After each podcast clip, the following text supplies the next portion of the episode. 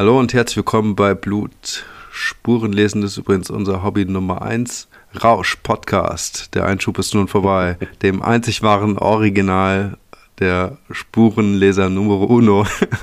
okay, ich höre auf mit dem Quatsch. Von Fabian und mir, Daniel. Hi. Jo, wie geht's dir?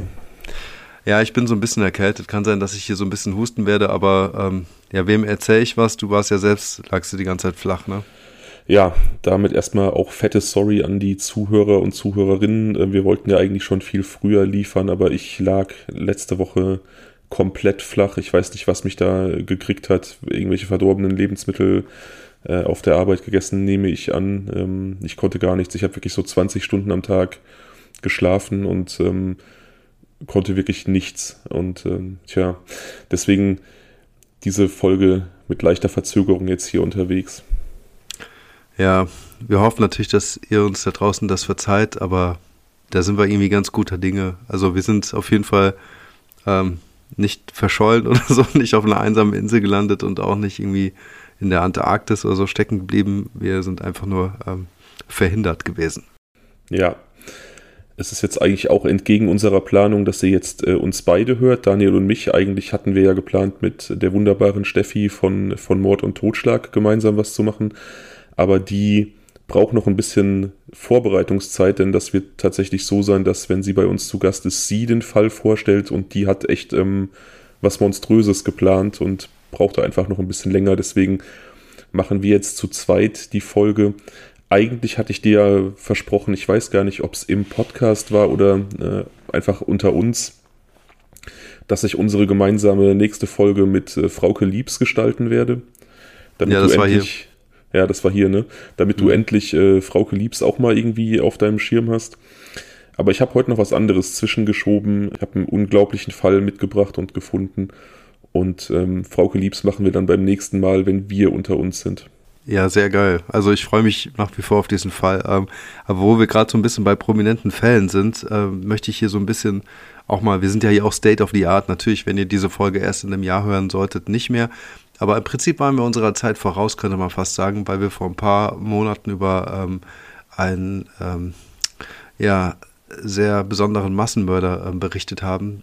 Äh, Dama, für mich war das zu 99 Prozent neu, für euch, für viele von euch da draußen eben nicht. Da war es irgendwie sehr bekannt.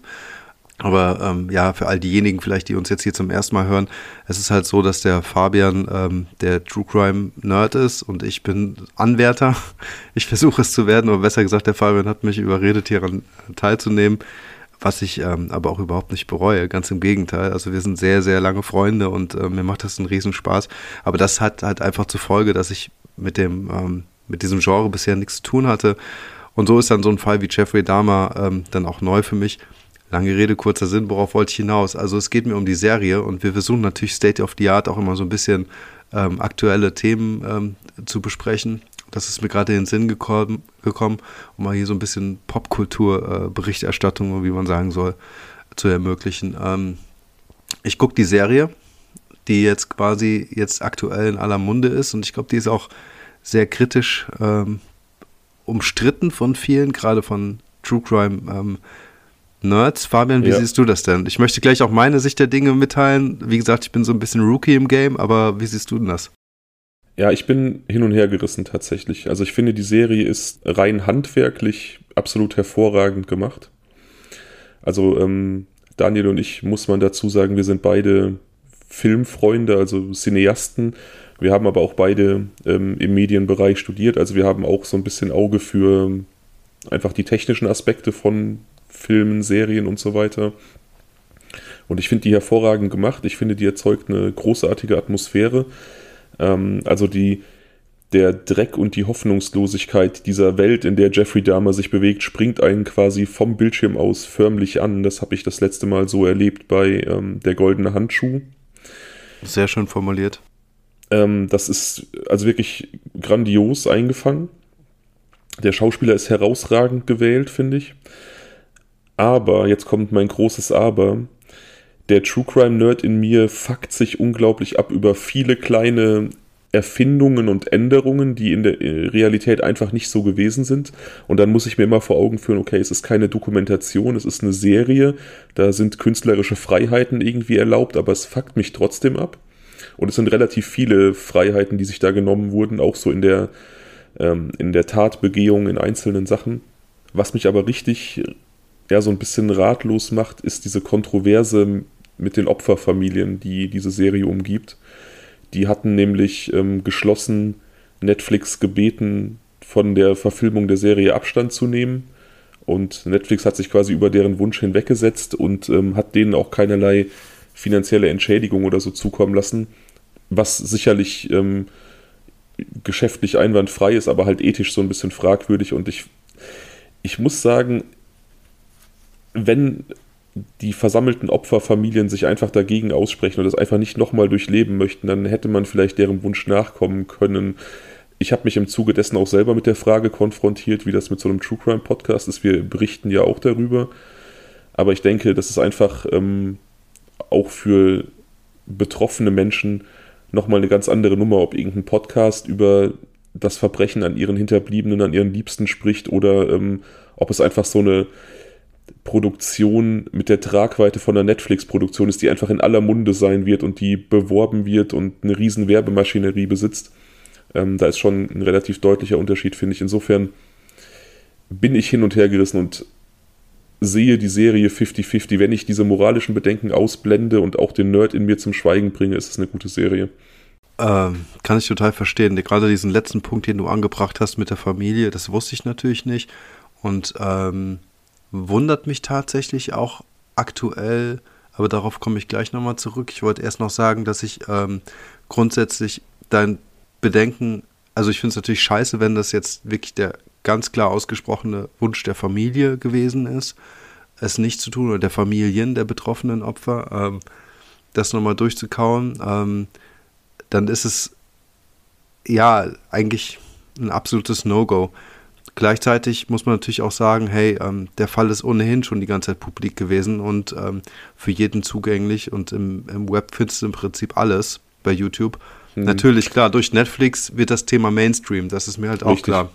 Und, und du hast, wir, wir hatten, Entschuldigung, darüber schon gechattet, dass es irgendwelche absurden TikTok-Videos jetzt gibt und irgendwie so einen ganzen Kram, den irgendwelche, weiß ich nicht, warum Leute sowas machen, weil sie es witzig finden, halt irgendwie das Ganze ins Lächerliche ziehen. Das finde ich halt so, äh, so unfassbar äh, tragisch da, dabei und eigentlich auch asozial. Ja, es wird halt immer Menschen geben, die ähm, sich auf Kosten anderer aufspielen und deswegen sind diese Challenges von wegen, ähm, ich bin so geil, ich habe die Fotos der Toten gesehen und es hat mir gar nichts ausgemacht. Das ist, es ist nicht wirklich überraschend. Es sind äh, absolut abartige Menschen, die sich darauf selber feiern, dass sie sich sowas angucken können, ohne irgendwie davon berührt zu werden. Aber es ist keine große Überraschung, dass sowas passiert. Ja, du hast natürlich recht, der Fall ist äh, irgendwo ein Stück auch Popkultur, denn er ist auch schon mehrfach ja aufgearbeitet worden. Er ist mannigfaltig verfügbar, aber wie gesagt, die Tragweite von so einer Netflix-Produktion hatte bisher noch nichts erreicht und da wird man dann als Hinterbliebener doch nochmal ganz, ganz anders mit konfrontiert. Wie gesagt, wenn ich, wenn ich diese Punkte trenne und objektiv einfach nur das Machwerk an sich als, ähm, als mit künstlerischer Freiheit ausgestattetes Serienwerk betrachte, dann muss ich sagen, ist die Serie an sich hervorragend. Ganz klar. Ja, und ich möchte ganz kurz auch noch was zur Besetzung sagen, also zum Schauspielstab. Ähm, das ist der Punkt, wo ich gerade eben stehen geblieben bin, warum ich so ein bisschen gestolpert bin über deine Aussage, dass halt die Familien damit nicht einverstanden waren weil ich jetzt gerade bei der ähm, Folge stehen geblieben bin, die habe ich noch nicht ganz fertig gesehen, ähm, in der es um diesen, äh, um dieses taube Opfer von ihm ging. Hm. Und ähm, also wie soll ich sagen, dieser Schauspieler macht das unfassbar gut. Also der hat für mich irgendwie einen Serien-Oscar oder so verdient. Ich finde die alle gut. Ich finde den, den Hauptdarsteller von Jeffrey Dahmer mega. Ich finde die Rolle des Vaters perfekt besetzt. Und ähm, ich finde halt aber den jetzt hier dermaßen überzeugend und die haben es geschafft, wie ich finde, super, ähm, ähm, ja, empathisch damit umzugehen in dieser einen Folge und ihn als Person so, ähm, und von seiner Persönlichkeit her so toll ähm, menschlich darzustellen, dass ich jetzt wirklich vermutet hätte, dass die Familie dort irgendwie wirklich sehr nah bei der Drehbuchstellung mit dabei gewesen ist. wenn dem nicht so ist, bin ich vielleicht auch einfach nur drauf reingefallen. Aber also, ne, also ich hielt es wirklich für sehr respektvoll. Hm. Vielleicht hat man sich ja seitens Netflix dann entschieden, zumindest als Konzession an diese ähm, Beschwerden der Familien, auf die man nicht eingegangen ist, dann zumindest sich in der Charakterzeichnung Mühe zu geben. Das kann ich, ich weiß nicht, was da produktionstechnisch für Überlegungen eine Rolle gespielt haben. Was mich auch noch stört übrigens, aber vielleicht ist das nur, eine, nur ein Gefühl. Ich weiß nicht, ob das so beabsichtigt war. Ich weiß auch nicht, ob du das vielleicht auch so empfindest. Aber ich empfinde die Serie teilweise so, als ob Jeffrey Dahmer da sehr, sehr gut wegkommt. Also als ob man da als Betrachter automatisch so ein bisschen ähm, in diese der arme Junge Schiene gedrängt wird. Und ähm, das ist zwar teilweise auch so, wir hatten darüber gesprochen, dass sein Leben recht tragisch verlief und dass er sicherlich auch ein, ein großes Päckchen zu tragen hatte. Aber ich finde es dann nicht richtig, irgendwie in so einer Serie über ihn diesen Aspekt in den Vordergrund zu rücken, dass er irgendwie so ein besonders armer Kerl ist. Ich finde, man sollte schon in den Vordergrund rücken, dass er einfach ein kranker Serienmörder war. Ähm, aber wie gesagt, vielleicht äh, habe ich das auch nur so empfunden, dass da, da, sehr Betonung darauf lag, wie, wie aussichtslos seine Situation ist und wie schlimm sein Leben war.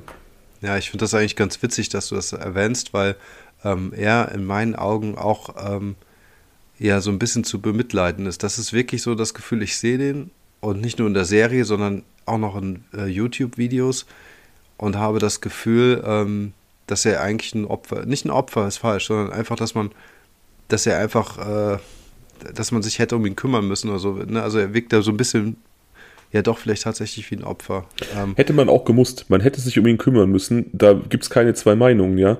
Aber ich finde, er wird mir da zu sehr in diese Opferrolle gestellt in der mhm. Serie. Ja, also absolut. Ähm, ich, ich wollte noch dazu was sagen. Ähm, zu meiner Laienperspektive, warum ich sage, dass ich die Serie gut finde. Also ich verstehe all diese Aspekte, der jetzt mit der Familie und mit den Familien ist für mich natürlich neu hinzugekommen. Und das ähm, finde ich natürlich erstmal negativ. Ähm, aber vielleicht, wenn ich das mal ausklammern kann, würde ich es trotzdem als ähm, sehr gelungene ähm, Serie betrachten und nicht nur aus cineastischer Perspektive, sondern auch aus komplementärer Perspektive. Und zwar aus folgendem Grund. Wir haben darüber berichtet über den Fall. Das war eine sehr lange Folge von uns. Ich fand das extrem spannend auch. Und es ist ja meistens so, also immer eigentlich, dass du mir Bilder schickst, ich sehe mir das an und hinterher kommen wir nochmal ins Gespräch, quatschen ein bisschen, ähm, gucken nochmal hier, gucken nochmal da. Man informiert sich einfach ein bisschen mehr, weil man noch irgendwie, ja gut, bei einem Dama-Fall einfach auch äh, ja, sehr viel Bildmaterial und Infomaterial im Netz findet. Aber dann ist das irgendwann vorbei. Und ähm, diese Serie hat mich A wieder zum Thema gebracht und B hat sie ein bisschen diese Eindrücke vermittelt, auch wenn die irgendwie äh, nicht immer richtig sind. Ne? Und wenn die nicht immer komplett nah an der Realität waren. Trotzdem haben sie eine gewisse Lücke gefüllt, die quasi äh, meine Imagination nicht erfüllen konnte. Sie, sie, hat mir Bilder zu dem geliefert, was ich mir vorher vorgestellt habe. Gut, mhm. klar, jetzt gibt es die Leute, die sagen, hä, du liest einen Roman und guckst die Verfilmung, Roman ist viel schöner, weil es viel ausführlicher geschrieben ist, man hat seine eigenen Ideen und so. Ja, ist auch so, aber hier war es für mich so wirklich, dass diese Serie quasi eine gewisse Lücke für mich geschlossen hat und mich zusätzlich dazu motiviert hat, und das ist für mich als äh, True Crime Neuling total ähm, fast Premiere gewesen, mich angefangen habe, damit zu beschäftigen. Ich habe mir tatsächlich jetzt in letzter Zeit ausgelöst oder losgelöst durch diese Serie und by the way, ich würde mal kurz unterstellen, dass es auch anderen Leuten so ging.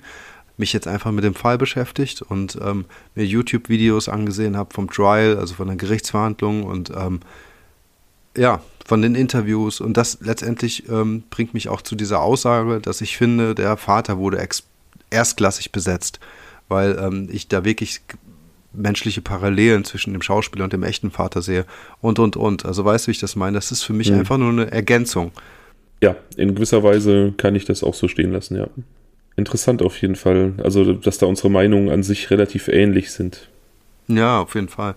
Ähm, das wollte ich aber unbedingt hier noch loswerden. Ansonsten, ähm, was fällt mir noch so ein? Was total witzig ist, ist ein, ähm, ein Hörer von uns. Ähm, schöne Grüße an dich da draußen. Du weißt genau, wer es ist. Wir beide kennen ihn ganz gut. Wir haben vorhin noch über ihn gesprochen. Der hört uns morgens früh immer im Auto. Und ähm, A, erstmal schöne Grüße, gute Fahrt, falls, falls du uns jetzt gerade in diesem Moment hörst. Und das Zweite, was ich noch sagen wollte, er hat erzählt, dass wir eine beruhigende Wirkung auf ihn haben, wenn er morgens früh über die Autobahn fährt. Das fand ich jetzt irgendwie cool. Also offensichtlich äh, leisten wir hier doch irgendwie Anteil daran, dass äh, die Verkehrsunfallstatistik ein bisschen sinkt. Ja, das hört sich gut an. Das ist äh, bei gediegenen ein, ein, 100, 110, sagt er, hört er uns. Ein angenehmer Nebenaspekt dann, wenn wir die Unfallstatistik ein bisschen runtertreiben. Ich hatte ja, ähm, ich verbinde das kurz mit einem Aufruf. Wir haben ja bald äh, Podcast-Geburtstag und ähm, hatten schon das eine oder andere Mal aufgerufen, uns über Instagram, wenn ihr uns da folgt, wenn nicht, dann warum folgt ihr uns eigentlich da nicht? Tut das. Dann einfach uns Bilder zu schicken. Wo hört ihr uns? Und da sind auch relativ viele Bilder bei aus Autos heraus. Also ich glaube, viele unserer Hörer sind äh, privat oder beruflich relativ viel unterwegs und relativ viel auf der Straße und ähm, nutzen dann die Zeit, um Podcasts zu hören, unter anderem unseren. Ja, geil. Dann, Leute, ist es denn echt so? Fahrt ihr auch alle 100 oder 110 wie unser guter Bekannter? Oder seid ihr eher äh, so bei den 210, wenn ihr uns hört? Keine Ahnung. Und wenn wir jetzt schon hier bei den professionellen Aufrufen sind, wenn ihr uns bei Instagram folgen möchtet, wie gesagt, tut das sehr, sehr gerne. Da könnt ihr mit uns in Kontakt treten, äh, Fotos zu Fällen sehen und so ein bisschen auch weitere Planungen nachvollziehen. Wir sind da eigentlich recht aktiv oder ich bin da eigentlich recht aktiv. Daniel hat mit Social Media nicht so viel am Hut. Folgt uns gerne auch auf äh, YouTube. Da hoffen wir künftig auch äh, etwas mehr am Start zu sein. Also das hätten wir schon gerne längst etwas mehr ausgebaut, aber das ist natürlich auch mal so eine Zeitfrage. Wir sind ja, ähm, das ist ja hier so ein Hobbyprojekt. Und ja, wenn ihr darüber hinaus neben dem Folgen Bock habt, uns irgendwie zu unterstützen, uns einen Kaffee auszugeben, könnt ihr das ab sofort auf äh, Kofi tun. Vielleicht kurze Erklärung, was ist Kofi? Also auch die Frage ist äh, aufgekommen. Ähm, Kofi ist letztendlich eine Plattform. Also korrigiere mich da, wenn ich falsch bin, Fabian. Und man kann dann über PayPal uns äh, ganz nach Gusto eine kleine etwas in unsere Kaffeedose reinschmeißen, sodass wir ist richtig so, ne? Dass man das, dass es so abgewickelt Genau, also ja, genau. ich, ich sage ich sag immer, das ist so wie der, wie der Hut vom Straßenmusiker. Wenn einem gefällt, was man hört, dann schmeißt man was rein ähm, oder man bleibt einfach äh, stehen und genießt die Musik, ohne was zu bezahlen. Es ist vollkommen unverpflichtend und ähm, es ist kein Zwang und ähm, ja, wir freuen uns über jede kleine Hilfe dass wir dann irgendwie in neues Equipment fließen und in die Aufrechterhaltung des Podcasts. Genau, also ähm, weil einfach die Frage aufgekommen ist, was ist Kofi überhaupt? Das ist halt so eine Plattform und dann kann man relativ simpel uns da unterstützen. Und hey Leute, ganz ehrlich, ähm, ihr habt da echt die Möglichkeit, ganz aktiv ähm, daran an, an diesem Podcast teilzuhaben, weil das Geld halt, wie gesagt, eins zu eins ins Equipment führt, äh, fließt und äh, das führt zu einer besseren ähm, Qualität letzter Punkt, ich hatte das in der letzten Folge schon angesprochen, dass ähm, ich auch ein Postfach einrichten werde, weil uns tatsächlich auch Menschen gesagt haben, sie würden uns gerne irgendwie Kleinigkeiten schicken. Bin ich noch nicht zugekommen, weil ich, wie gesagt, äh, die letzten Tage einfach komplett flach lag und dann danach noch äh, berufliche Verpflichtungen hatte. Ähm, werde ich, werde ich aber zeitnah auch in Angriff nehmen und dann auch über Instagram ähm, erwähnen. So. Äh, offizieller Teil vorbei oder was? Nee. Gehen wir, zum gehen wir zum gemütlichen Teil über? Nee, noch nicht? Mm -mm. Doch. Okay. Jetzt, äh, jetzt kram mal in deinen grauen Zellen. Was bin ich der Hörerschaft noch schuldig? Ah. Mhm. Meine besonders gute oder besonders schlechte Eigenschaft. So sieht's aus, Klaus. oh, das sind wieder die, die schlechten Wortspiele und Flachwitze, die ich bei dir erwähnt habe. Ich musste den ja bringen, ja? sonst wären die Leute jetzt komplett, ja, die hätten es nicht verstanden. Okay, also Fabian, was habe ich lang überlegt, ne? Das ist wirklich, wirklich schwierig zu es gewesen. Es ist nahezu unmöglich. Es ist nahezu unmöglich. Also auch bei dir muss ich natürlich sagen, es ist, ähm, wenn man so mit der Pistole auf der Brust dann irgendwas Negatives ausgraben muss, ist das schon fast irgendwie gemein, weil im Prinzip gibt es nichts Negatives. Ne? Also, also ich könnte jetzt unfassbar viele tolle Eigenschaften von dir nennen, äh, aber bevor du jetzt hier rot wirst, und ich sehe es ja wie gesagt nicht, weil du das Video nicht anhast, mhm. wobei ich es heute auch nicht anhabe. Also es gibt wirklich, du hast unfassbar viele tolle Eigenschaften, was ja letztendlich der Grund ist, warum wir so lange äh, befreundet sind. Ähm, und erst habe ich überlegt, ich hab, hätte gesagt, so deine beste Eigenschaft ist es, dass du gerne schon mal, oder deine schlechteste Eigenschaft ist es, dass du fünf gerade sein lässt. Und dann fiel mir ein, dass es eigentlich auch mit einer deiner besten Eigenschaften ist, dass du fünf gerade sein lässt, hier und da schon mal. Weil ich glaube, wenn du nicht so krass aktiv gewesen wärst am Anfang, dann hätten wir vielleicht heute noch keine Folge online bekommen. Aber ich glaube, unterm Strich ist so die allerbeste Eigenschaft, die du hast, wirklich die, dass man sich zu jeder Zeit, egal wann, an dich wenden kann und du hast immer ein offenes Ohr. Und ich weiß gar nicht, in äh, was für schwierigen Lebenssituationen ich schon mit dir ein Gespräch geführt habe und äh, du warst einfach immer ein unglaublich ja, toller Gesprächspartner. Also dafür natürlich auch nochmal Danke und ich glaube, das ist somit eine der für mich wichtigsten Eigenschaften deiner vielen guten. Ja, aber das ist ja auch das, was Freunde ausmacht und was Freunde tun sollten. Ähm, offenes Ohr füreinander haben und einander helfen, wenn nötig. Lustig, dass du es übrigens sagst, wenn man mich selber fragen würde, was meine schlechteste Eigenschaft ist, dann würde ich auch sagen, dass ich gerne mal fünf gerade sein lasse. Und ähm, Dinge, die in meinem persönlichen Ranking gerade nicht allerhöchste Priorität haben, gerne mal aufschiebe. Das ähm, nervt mich auch teilweise an mir selber unheimlich. Aber das äh, werde ich wohl auch nicht mehr ändern. Das war immer schon so. Wie gesagt, also ist das Glas halb voll oder halb leer. Irgendwie ist es ja auch voll die positive Eigenschaft. Also so oder so, ne? Also ja. Aber wie gesagt, das ist äh, Kickerlitzchen, ne? Ja. Aber trotzdem, ähm, wie gesagt, ich, der, der Punkt geht auf jeden Fall an dich und der ist auch gerechtfertigt. Ähm, jedenfalls, Leute, äh, so habt ihr jetzt ein paar Einblicke da draußen bekommen. Deswegen schweife ich so gerne beim Fabian ab. Man kann sich, wie ihr wahrscheinlich auch schon geahnt habt, extrem gut mit dem Typen unterhalten. Das ist nicht zusammengeschnitten, nicht gescriptet, was wir machen. Ja, so, jetzt bin ich ein bisschen rot und muss hier meine Gedanken den Fall betreffend noch ein bisschen sortieren. Aber vielleicht für, zur Überleitung, äh, wir haben vorhin über Kaffee und Coffee und sowas gesprochen, hat jetzt mit uns gar nichts zu tun. Aber haben wir schon mal über das äh, Prinzip Kaffee Sospeso gesprochen?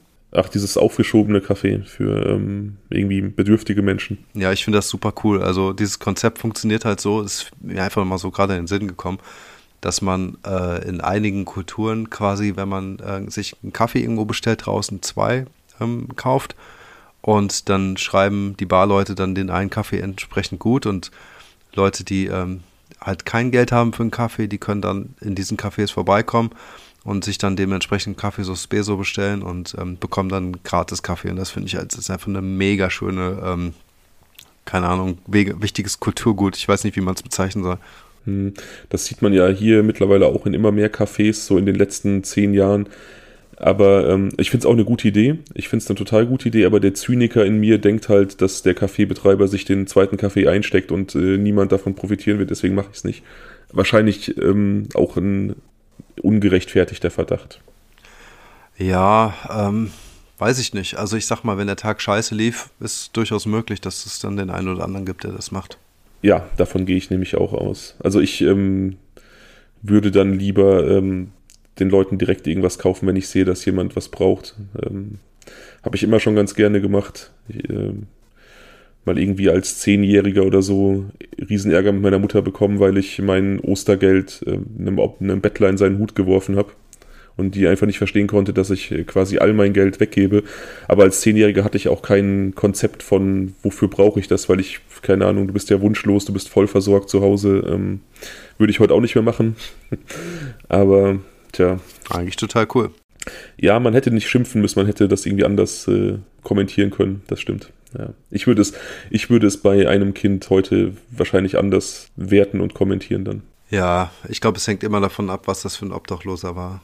Also ich glaube, weißt du, man hat jetzt als Erwachsener ja schon eher einen Blick dafür, wer wirklich Hilfe benötigt, wer vielleicht auch einfach was anderes mit dem Geld machen möchte oder so. Äh, natürlich kann man niemand was unterstellen, aber also ich weiß nicht, also ich hoffe, du verstehst mich, wie ich das meine, wenn ich sage, dass man das bei, den, bei dem einen oder anderen durchaus grob einschätzen kann.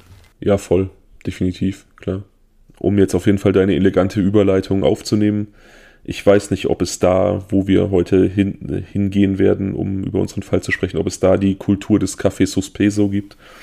Ich weiß über die Region tatsächlich relativ wenig, nur dass sie eine recht beliebte Urlaubsregion ist für in erster Linie Menschen von der englischen Insel. Okay. Es zieht uns heute in die oder auf die Kanalinseln. Schon mal gehört? Kanalinseln? Ich wollte, ich, ich habe erst gedacht, du sagst die Kanaren. Englische Urlauber so, ne? Ähm. Ja, da auch, ja. nee, Kanalinseln sagen mir eigentlich nichts. Das ähm, ist eine Inselgruppe von vier Inseln, die sich in dem Kanal zwischen Frankreich und England in der Bucht von Saint-Malo befinden. Namentlich die Inseln Sark, Alderney, Guernsey und Jersey. Jersey ist die größte dieser Inseln, auf der befinden wir uns auch heute. Circa 150 Kilometer von der britischen Insel entfernt, 25 von Frankreich, aber gehören schon seit jeher oder seit sehr langer Zeit zu äh, Großbritannien. Okay. Jersey, die Hauptinsel, hat heutzutage circa 100.000 Einwohner. Zu der Zeit, ähm, in der wir uns befinden werden, habe ich keine konkreten Angaben gefunden, aber circa halb so viel äh, in etwa. Das scheint so die, die realistische Zahl zu sein, 50.000. Mhm. Also sehr überschaubar. Recht überschaubar, ja. Jersey war das letzte Mal 2008 international in den Medien zu finden. Im Zuge eines Missbrauchsskandals auf der Insel, der ähm, sich dort in einem oder der dort in einem Kinderheim aufgedeckt wurde. Einem äh, Kinderheim in Jersey, das in den 1800er Jahren für äh, Kinder aus äh, armen Familien gegründet wurde, Waisenkinder, Kinder aus schlechten Verhältnissen. Dort sollen zwischen 1945 und 1989, dem Jahr der Schließung des Heims, äh, Hunderte von Kindern sexuell missbraucht worden sein, teils ja durch einen organisierten pädophilen Ring, dem unter anderem der britische Journalist und Entertainer Jimmy Savile angehörte. Über den gab es auch eine Netflix-Doku. Ähm, da sollen Politiker verwickelt gewesen sein, Lokalpolitiker, einflussreiche Menschen. Ähm, das Ganze wurde von der Lokalregierung Jerseys auch lange unter den Teppich gekehrt und nur durch den Einsatz von äh, Opferfamilien und Bloggern wurde das dann so lange im Internet publik gemacht, bis die Lokalregierung in Jersey keine Chance mehr hatte, das weiter geheim zu halten. Also äh, grausame Dinge, äh, über 40 Jahre wirklich groß angelegter Missbrauch in diesem Kinderheim. Circa 150 mutmaßliche Straftäter wurden ermittelt. Letztlich wurden acht verurteilt und krass. Man weiß nicht, wie viele Kinder da in diesen 40 Jahren missbraucht wurden. Also ähm, das sind Dimensionen, die kann man sich nicht vorstellen. Ja, da wird einem ganz anders. Ja, da wird mir kotzübel, vor allem weil ähm, eigentlich das ja bedeutet, dass diese ähm, äh, diese, dieses, dieses kranke Verhalten irgendwie auch vererbt wurde. Also es ist ja nicht so, dass, weißt du, wir reden von 40 Jahren, das heißt, Generationen von Kindern wurden dort missbraucht und die Kinder wurden irgendwann große Erwachsene und haben vielleicht selbst dann auch missbraucht, weißt du, das meine ich mit Vererbung.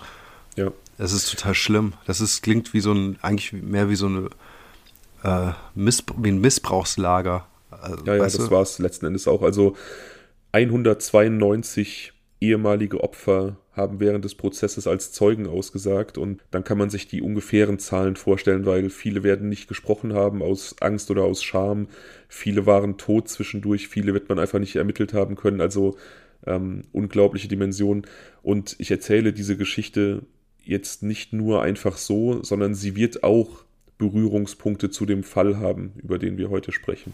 Okay. Dieser trug sich ebenfalls über einen etwas längeren Zeitraum zu, die Jahre 1957 bis 1971 eine Zeit, in der die Insel Jersey die Schreckensherrschaft eines wahnsinnigen Straftäters erlebte, der die Gegend ziemlich in Atem hielt. Ein Auszug aus einem Buch über diese Taten. Ein Angreifer, der in den Schatten zu lauern schien und immer nur zuschlug, wenn seine Opfer arg und wehrlos waren. Also ähm, da ging, glaube ich, in dieser Zeit gingen viele Menschen mit sehr schlechten Gefühlen ähm, abends in ihre Betten. Ich werde dir auch heute natürlich wieder im Laufe der Folge diverse Fotos schicken, die werden heute auch echt interessant sein. Okay. Hm. Also ich bin sehr gespannt, das klingt auf jeden Fall sehr düster. Es ist ein wirklich extrem düsterer Fall, ja. Wir starten im November 1957. Eine Krankenschwester wartet an einer Bushaltestelle. Sie kommt von der Arbeit, es ist schon dunkel geworden. Sie möchte nach Hause, ist in Gedanken versunken. Auf einmal wird ihr von hinten eine Schlinge um den Hals gelegt. Jemand zieht sie an dieser Schlinge gewaltsam in ein Feld. Sie hat keine Chance, sich zu wehren. Ihr bleibt die Luft weg. Sie ist damit beschäftigt, ähm, ihre Atmung aufrechtzuerhalten, hat keinerlei Chance zur Gegenwehr. Sie wird in dieses Feld gezogen, massivst ins Gesicht geschlagen und vergewaltigt. Der Täter hinterlässt keinerlei Spuren, sie kann der Polizei auch keine Beschreibung geben.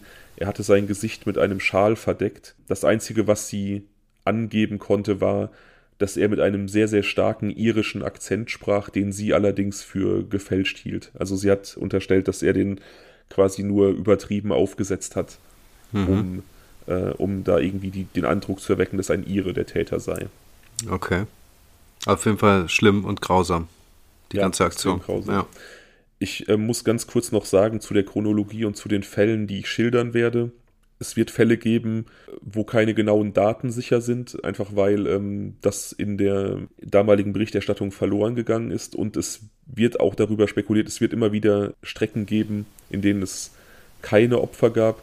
Es wird äh, spekuliert, dass es insgesamt sehr, sehr viel mehr Opfer gab als die, die letztlich öffentlich gemacht wurden. Also die berühmte Grauzone, die man in so vielen Verbrechen äh, findet, gerade was Sexualverbrechen angeht, um die es halt äh, vorrangig gehen wird.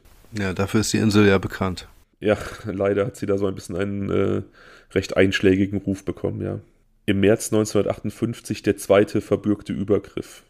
Erneut das gleiche Vorgehen, also exakt das gleiche Vorgehen und wiederum kann das Opfer keinerlei Aussage machen. Das Gesicht war mit einem Schal verdeckt, äh, starker irischer Akzent, der allerdings aufgesetzt wirkte.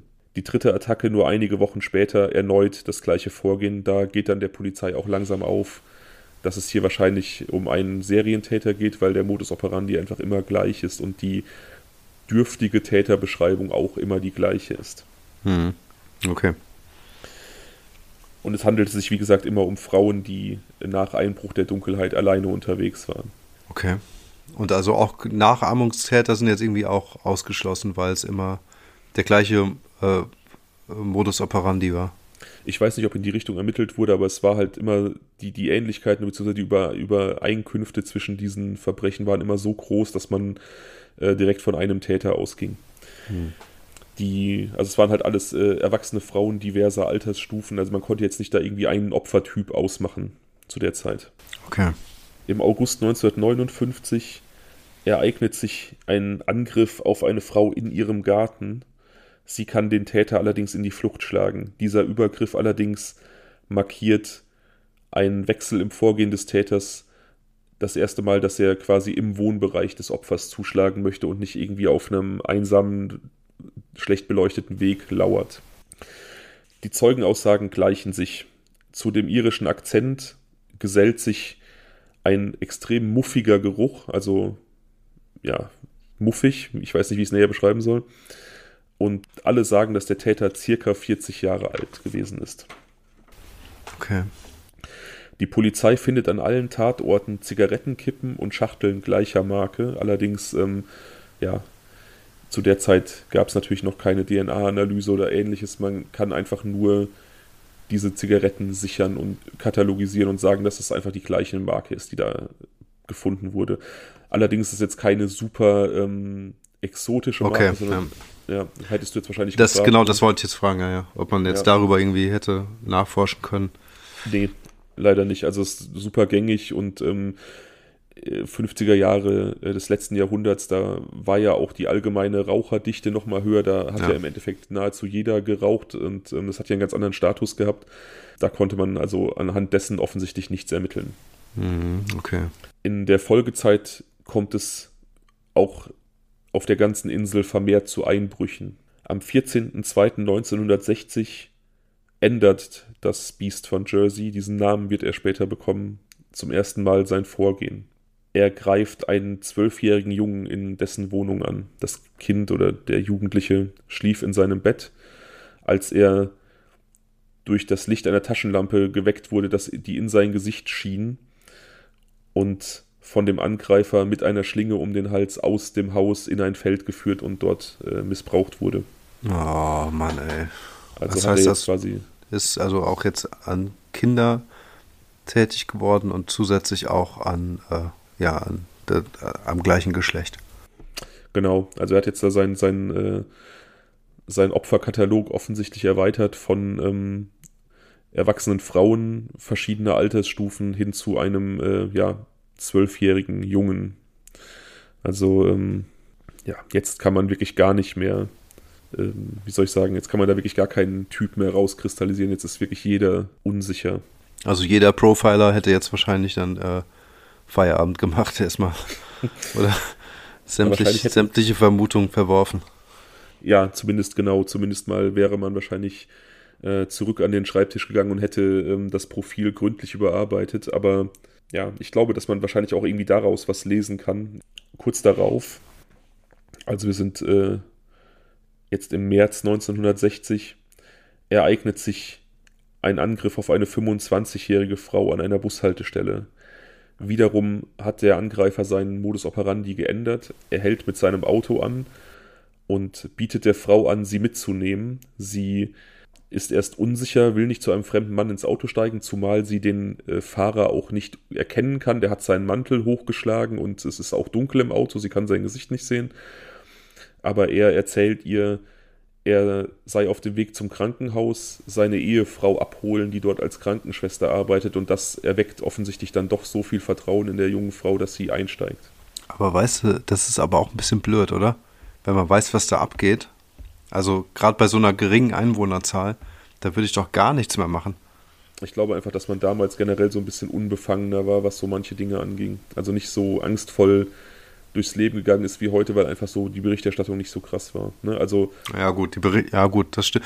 Die war nicht so krass, dafür hatte jedes geschriebene Wort noch mehr Bedeutung. Ne? Also das darfst du auch nicht vergessen. Das stimmt, aber man hat jetzt ja wirklich den Leuten eingeschärft: Passt auf, wenn ihr ähm, im Dunkeln unterwegs seid. Da läuft jemand rum, der wirft euch eine Schlinge über den, über, um den Hals und zieht euch in ein Feld. Aber es war jetzt ja bisher nicht davon auszugehen, dass der jetzt aus dem Auto heraus proaktiv auch Menschen anspricht. Also naja, das ist okay, ja schon verstehe das ist ja schon ein ganz, ganz anderes Vorgehen. Ja, verstehe. Das ist wie ein Haiangriff am Tag. Also auch genau. eher unwahrscheinlich, weil die ja meistens nachts aktiv sind. Die Frau steigt jedenfalls ins Auto ein, wird dann direkt geschlagen im Auto und der Täter versucht ihr einen äh, Strick um den Hals zu legen. Sie kann allerdings flüchten, allerdings auch wieder Angreifer und auch Auto nicht beschreiben. Also er entkommt wiederum unerkannt. Aber sie war im Auto drin und konnte sie war drin. Ja, ja. Sie konnte dann, also sie hat wirklich sehr, sehr großes Glück gehabt. Ja, okay. Boah. Beziehungsweise sehr, sehr starke Gegenwehr geleistet, sodass äh, er offensichtlich da dann davon abgesehen hat, weiterzumachen und sie konnte, konnte sich aus dem Auto befreien. Aber sie hat dann das Gesicht gesehen des Täters. Sie hat nichts gesehen. Also sie hat, ähm, vielleicht hat sie es auch einfach gesehen und dann durch den Schock oder die Aufregung vergessen, aber sie konnte keine Angaben machen, auch zum Auto leider nicht. Okay, aber das ist ja schon seltsam, wenn das mitten am Tag war und dann irgendwie. Äh, es war im Dunkeln. Also, es war also doch, am, doch im Dunkeln, Entschuldigung. Okay, da ja. habe ich das eben falsch verstanden. Ja. Nee, nee, nee, nee. Ich hatte im Nebensatz gesagt, ähm, der, der Täter hatte seinen, seinen Mantelkragen hochgeschlagen. Wie gesagt, es ist März gewesen, es war noch relativ kalt. Ähm, und im, im Wageninneren war es dunkel, als er mit ihr sprach, deswegen konnte sie da sein Gesicht nicht erkennen. Ah, okay. Ja, gut. Genau. Und ja, dass sie das Auto als, als solches dann nicht erkennen konnte, beziehungsweise die Marke nicht benennen. Ich denke, ähm, es wird einfach eine Person gewesen sein, die kein großes Interesse an, an äh, Automobilen hatte und äh, ja, da war für sie halt ein Auto ein Auto. Ne? Ja, voll nachvollziehbar. In etwa dem gleichen Zeitraum bemerkt eine 43-jährige Frau, die mit ihrer 14-jährigen Tochter in einem extrem einsamen Teil der Insel wohnt, dass es irgendwelche Aktivitäten um ihr Haus herum gibt. Also sie fühlt sich irgendwie beobachtet. Sie hat das Gefühl, dass draußen jemand rumschleicht. Allerdings kann sie das nicht verifizieren. Kurz vor Mitternacht, bevor sie ins Bett gehen möchte, äh, gibt es einen Anruf. Sie geht ran, aber niemand meldet sich. Es gibt nur ein seltsames Klicken am Telefon. Auf einmal einen Stromausfall, das Telefon ist tot und ja, das Haus liegt im Dunkeln. Sie kann nicht telefonieren, sie kann kein Licht anmachen. Das Biest von Jersey greift sie in ihrem Haus an. Maximaler Horror. Maximaler Horror. Also ja. das ist wirklich Horrorstoff. Ja, sie flüchtet, um Hilfe zu holen ähm, und vielleicht auch, um den Täter aus dem Haus zu locken. Also vielleicht hat sie gehofft, dass wenn sie wegläuft, er sie verfolgen würde, um ihn von ihrer Tochter wegzulocken. Allerdings ähm, bleibt der Täter im Haus und äh, vergewaltigt die 14-jährige Tochter, die Mutter konnte nicht ahnen, dass der Täter wusste, dass noch eine Jugendliche im Haus sein würde und er wusste auch, dass wenn die Frau losrennt, um Hilfe zu holen, sie nicht mal eben so um die Ecke zum Nachbarn gehen kann, sondern dass es ein relativ weites Stück bis zum nächsten Haus ist, wo sie dann Hilfe holen kann. Er wusste also, dass er einige Zeit ungestört sein würde. Und ja, die nutzte er dann auch und missbrauchte die äh, im Haus zurückgebliebene Tochter. Oh, wie schrecklich. Ja, ich finde sowas vor allem immer so ähm, äh, tragisch und grauenhaft, wenn, wenn Menschen in ihren eigenen vier Wänden Opfer werden, also in dem Raum, in dem sie sich eigentlich am sichersten fühlen.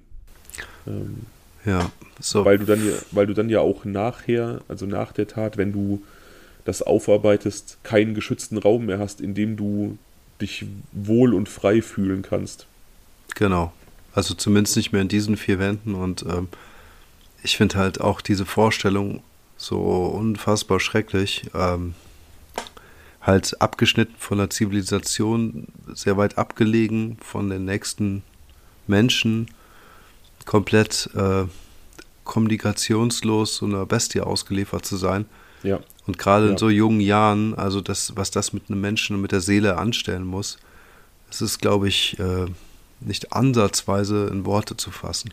Ja, das glaube ich auch nicht, zumal ähm, wir ja auch einfach leider wissen, dass zu dieser Zeit es dann auch noch nicht so einen großen Fokus gab auf anschließenden Opferschutz, äh, psychologische Aufarbeitung, Therapie, was weiß ich was. Ne? Also die mussten dann ihre Geschichte erzählen bei der Polizei und dann wurden die weitestgehend alleine gelassen mit, ihren, mit ihrem Leid. Das war Anfang, 1960 war das, hast du gesagt, ne? Oder Anfangs. das war 1960, ja. Das heißt, dass äh, dieses junge Mädchen jetzt irgendwie ja, Anfang 60 sein muss. Quatsch, Mitte 70 jetzt sein muss ungefähr. Das heißt, vielleicht lebt sie noch und ähm, wäre auf jeden Fall mal spannend, dann so eine Perspektive zu hören. Also so, so die Erinnerung aus heutiger Sicht. Sie hat ja noch das ganze Leben vor sich gehabt zu dem Zeitpunkt und jetzt hat sie es gelebt. Also das wäre mhm. auf jeden Fall spannend zu wissen, wie sich das so entwickelt hat. Ja, das stimmt. Das stimmt auf jeden Fall. In kurzer Folge, kurz danach, die nächste Vergewaltigung, wieder ein 14-jähriges Mädchen. Das Vorgehen ist diesmal genau wie bei dem 12-jährigen Jungen.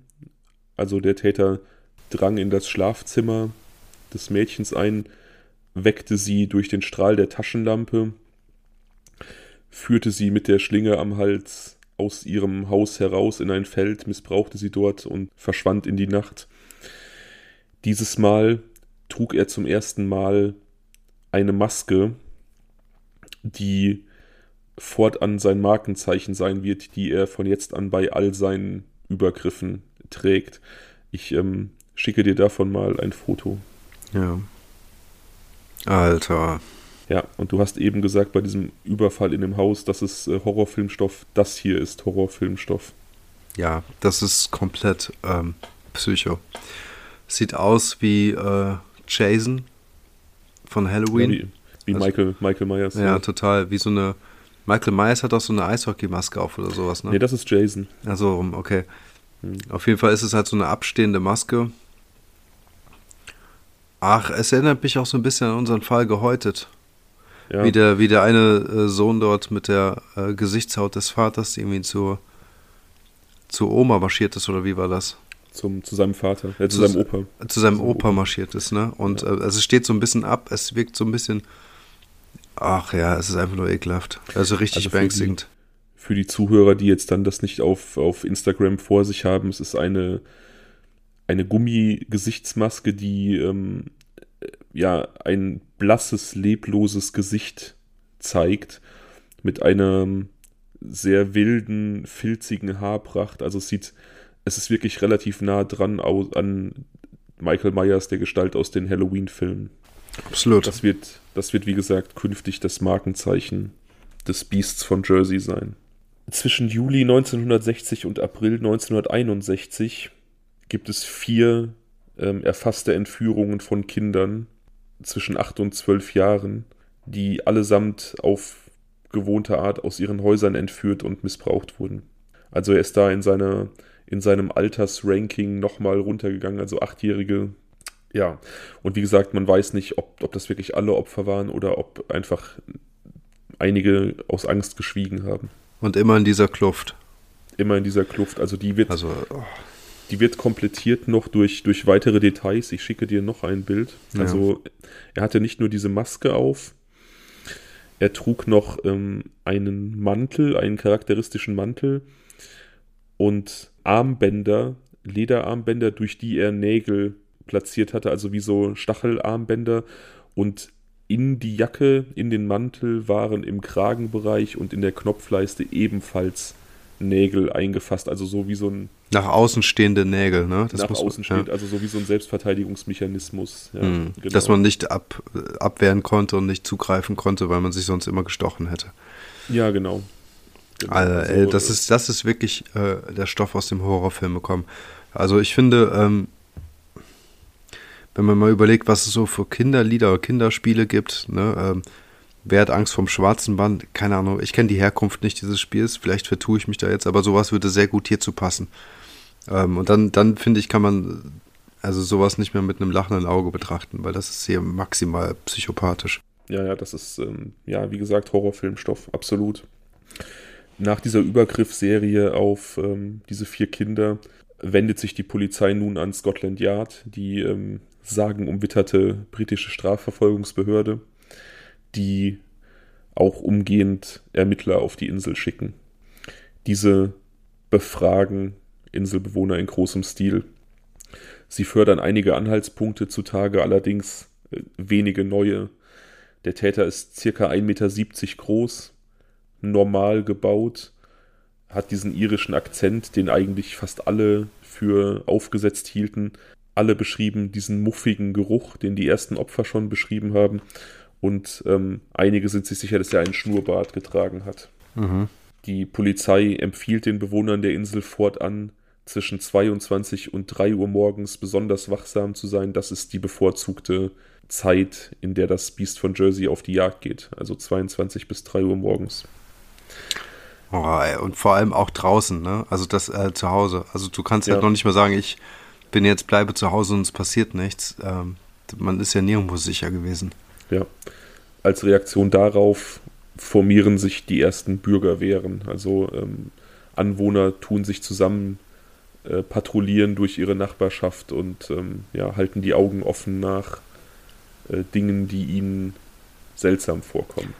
Also das kann ich verstehen und da frage ich mich eigentlich schon längst, warum sowas nicht passiert ist oder noch nicht passiert ist. Ähm, ich finde, das muss aber auch eine relativ schizophrene Situation sein, weil du ja gar nicht weißt, wer der Täter ist. Also hm. ähm, man kennt ja dieses Phänomen, dass Täter immer wieder zum äh, Tatort zurückkehren oder halt so ein bisschen die Ermittlungsarbeiten auch ähm, ja, äh, beobachten, einfach um zu schauen. Also immer sehr präsent sind und sich so unter die Menschenmenge mischen. Und insofern fände ich es halt einfach auch, ähm, äh, wenn du da so eine Bürgerwehr hast, die nachts aktiv ist, durchaus auch eine Situation, in der man nicht so wirklich weiß oder geheuer sein kann, ob äh, ja, oder sich sicher sein kann, meine ich, dass, dass halt die Leute um einen herum auch äh, vernünftig sind und nicht vielleicht auch der Täter irgendwo auch versteckt ist. Zumal man eben relativ sicher davon ausgehen kann, dass es eben jemand von der Insel war, weil ähm, genau weil es irgendwie jetzt noch keinen Massentourismus gab. Ähm, äh, die Insel, also eine Insel ist halt an sich schon mal für sich geschlossen gerade halt auch zu der Zeit. Und durch die, durch das Bewegungsprofil des Täters, also wo er zugeschlagen hat, wo er sich bewegt hat, war auch klar, dass er sich auf der Insel gut auskennt. Also ähm, es war auf jeden Fall jemand von dort. Insofern ist das natürlich nochmal, wie, wie du schon gesagt hast, doppelt haarig. Man weiß einfach nicht, mit wem man da äh, nachts Streife geht. Ja. Die Polizei geht nun dazu über, von allen männlichen Inselbewohnern Fingerabdrücke zu nehmen. 13 weigern sich. Sie möchten da nicht partizipieren. Die Polizei verfolgt das allerdings nicht großartig weiter, beziehungsweise drängt diese Leute nicht, Spuren abzugeben, denn sie haben schon einen Hauptverdächtigen gefunden und haben sich total auf den eingeschossen. Okay, wie das? Der Verdächtige, den die Polizei da ins Auge gefasst hat, Alphonse Le Gastelois, ist äh, Fischer und ja, einfach bekannt wie ein bunter Hund auf der Insel. Er ist ein exzentrischer Sonderling, der nachts oft alleine herumwandert, also überall auf der Insel unterwegs ist, die Insel sehr gut kennt, so ein bisschen Alleingänger und Sonderling ist und das reicht, glaube ich, schon. Also diese Kombination Einzelgänger, zurückgezogener Typ, exzentrisch, nachts oft unterwegs, das reicht der Polizei, um diesen Mann ins Auge zu fassen. Auch von dem äh, möchte ich dir mal ein Bild schicken. Ja, gerne. dass du auch den mal vor Augen hast, beziehungsweise zwei. Ich habe zwei sehr schöne gefunden. Es gibt äh, Gott sei Dank relativ viel Bildmaterial zu diesem Fall. Das ist der Herr mit dem ja. Vollbart, ja. Sieht, äh, Kerlchen, finde ich. Finde ich auch. Ich finde, der sieht aus wie der Papa von Pippi Langstrumpf. Ähm, ja, also es hat so ein richtiger Matrosentyp irgendwie mit. Ja, genau. Es, sieht, genau. es wirkt wie eine Kniebundhose. Wahrscheinlich ist sie einfach nur in seine Gummistiefel reingesteckt. Der hat ein weißes Hemd an, äh, das er hochgekrempelt hat bis zu den Ellenbogen und er hat gute vier Knöpfe auf. also, das ist, äh, man weiß nicht, ob da jetzt ein Brusthaartopet drunter schlummert, aber auf jeden Fall da drüber einen grauen Vollbart und er hat so eine richtige Fischermütze. Also, so stellt man sich eigentlich so einen richtigen Matrosen vor aus den 50er Jahren. Also, ist eigentlich ein ganz uriger Typ, finde ich, sieht irgendwie sympathisch aus. Das ist so ein Typ, der äh, springt ins Meer, fängt sich seine Robbe mit der Hand selber, macht da Sülze draus und äh, ist dann irgendwie. So sieht's aus. Der, der, ja. der beißt die Haie. Und ähm, so Leute, Leute wie dieser haben auf jeden Fall die Anker-Tattoos erfunden, so viel steht fest. Der hat 100% ein Anker-Tattoo. 100%. Safe. Die Polizei lässt diesen Verdacht allerdings fallen. Sie unterhalten sich mit ihm, sie verhören ihn und er kann ihnen relativ glaubhaft machen, dass er nicht das Biest von Jersey ist. Wie er den äh, Beweis erbracht hat, weiß ich nicht. Die Inselbewohner lassen sich allerdings nicht so leicht überzeugen. Getreu dem Motto, wo Rauch ist, ist auch Feuer, gehen sie weiterhin davon aus, dass er der Täter sein muss. Schließlich hat die Polizei ihn ja offiziell verdächtigt. Und ähm, ein wütender Mob von Inselbewohnern zündet sein Haus an. Alphonse Le Gastelois kann sich da in letzter Sekunde retten. Die hätten ihn wahrscheinlich auch umgebracht. Und verlässt die Insel, geht ins Exil auf eine andere kleine Insel im Kanal. Ja, schrecklich Zwei. auch. Also schrecklich für ihn, wenn es jetzt nicht gewesen sein sollte. Ähm, ich finde, ähm, ich finde, man kann nachvollziehen, warum er jetzt irgendwie in den näheren Fokus gerückt ist. Nichtsdestotrotz ist es natürlich dann einfach auch ähm, ja eine ganz schöne verzweifelte Aktion jetzt einfach nur aufgrund dieser ja, dieser, dieser, wie soll man sagen, Eigenarten dieses Menschen, ähm, ihn da jetzt zu verdächtigen, weil all das ja. sind ja null Indizien darauf, dass er jetzt irgendwas gemacht haben könnte.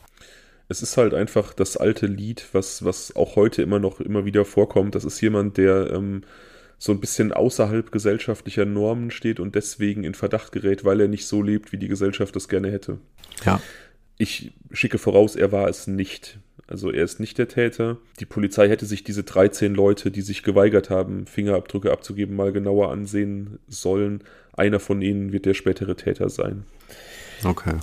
Die Inselbewohner allerdings sind erstmal sicher, dass sie den richtigen erwischt haben, dass sie da das richtige Haus abgebrannt haben, denn zwei Jahre lang gibt es keine weitere Attacke. Also zumindest keine offizielle. Möglicherweise ist in der Zeit was passiert, aber wie gesagt, man kann halt manchmal nicht sicher sein bis im April 1963 ein Angriff auf einen neunjährigen Jungen alle Zweifel zerstreut, dass das Biest von Jersey weg sein könnte. Also er schlägt bei diesem neunjährigen Jungen so zu wie sonst immer, sodass direkt klar ist, es ist der alte Täter, der ja. einfach nur zwei Jahre Pause gemacht hat. Mhm. Bis November des gleichen Jahres, also 63, gibt es Übergriffe auf weitere Kinder, neun, zehn und 16 Jahre. Jungen und Mädchen, also querbeet wieder durch. Dann erneut zwei Jahre Pause. 1966 geht ein Brief bei der Polizei ein, der eine Rückkehr des Biests im September des gleichen Jahres ankündigt. Dort kündigt er an, zwei Angriffe zu starten. Ja. Im August 1966 der erste Angriff auf ein Mädchen. Im Brief hatte er eigentlich gesagt, dass er ähm, im September zweimal zuschlagen wird der erste Angriff im August dann, er, ja, wie soll ich sagen, missbraucht dieses Kind auf die, auf die gewohnte Weise, entführt es aus der Wohnung, bringt es in ein einsames Feld und bevor er sie dann dort sexuell missbraucht, äh, schüchtert er sie verbal sehr stark ein, beziehungsweise missbraucht sie verbal, indem er ihr mehrfach sagt, dass er sie töten wird und auch darüber spricht, wie leicht es ist, Frauen zu töten. Er hätte das schon mal getan, also er hat Erfahrung mit dem Töten und es wird auch kein Problem für ihn sein, dieses Mädchen zu töten. Also er macht ihr einfach eine riesige Angst, bevor er sie dann auch noch körperlich missbraucht. Dieser Typ wurde ja wirklich von Jahr zu Jahr und von Tat zu Tat grausamer. Also ja. mit, mit, man hat wirklich das Gefühl, dass da irgendwie so ein Sadist so seine eigenen Grenzen genau. immer weiter verschiebt. Genau, er wurde sadistischer, das passt sehr gut. Ja, genau. Und, und überlegt sich quasi immer neue Raffinessen, um halt noch gemeiner zu sein, noch teuflischer zu sein. Ja, und man merkt ja auch schon diese Eskalation am Anfang, dass er erst so ähm, in dunklen Gassen auf Opfer lauert und dann äh, den ersten Angriff im Garten eines Opfers startet, dann wirklich in Häuser eindringt und mehrfach ja gezielt Kinder aus den Häusern stiehlt. Das ist ja auch für, für Eltern die absolute Horrorvorstellung, dass man ähm, im, vielleicht im, schläft und nicht mitbekommt, dass aus dem Kinderzimmer nebenan das Kind gestohlen wird. Ja, und du kannst ja gar nicht mehr vernünftig leben. Ich meine, klar, es war eine andere Zeit als heute ich würde mal vielleicht unterstellen, dass es früher noch eher möglich war, dass äh, ein Elternteil immer zu Hause war und dann vermutlich die Ehefrau oder den Ehe, also den, den ha die Hausfrau oder beziehungsweise den Hausmann gemacht hat.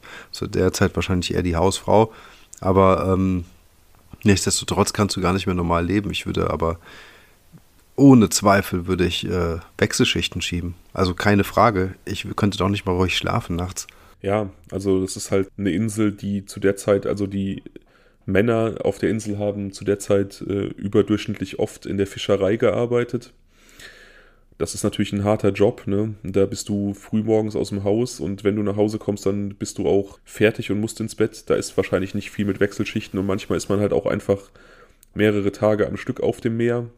Aber ja, letzten Endes, äh, wie du schon sagst, man denkt eigentlich, dass man sich doch da irgendwas einfallen lassen würde, irgendwelche Sicherheitsmaßnahmen. Man weiß ja auch nicht, was die Leute letzten Endes gemacht haben. Die werden ja nicht untätig gewesen sein. Nein, nein, stimmt schon. Es bleibt dann bei diesem Angriff. Also es findet kein weiterer Angriff statt, obwohl er zwei Übergriffe angekündigt hatte.